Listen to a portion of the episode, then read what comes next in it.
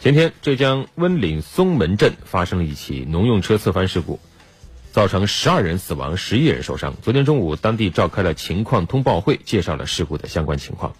经初步调查，伤亡人员多为老年人，是违法搭乘林东富驾驶的农用车下山，在途中发生事故，事故原因正在进一步调查中。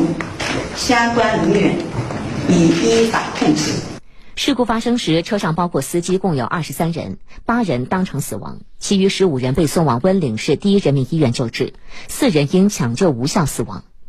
目前有八人收治在重症监护室，其中三人危重。ICU 里面是八个病人里面有三个属于危重，呃，一个是病情呃因为肝肝破裂。皮破裂，另外一个有脑挫伤，脑挫伤是有脑疝，呃，这个是病情蛮危重的。另外一个，呃，两个呢还是一个高龄病，因为是九十岁，呃，合并是呃这些骨折比较严重，呃，也是属于呃重重症。据了解，收治的病人年龄段在五十五岁到九十一岁之间。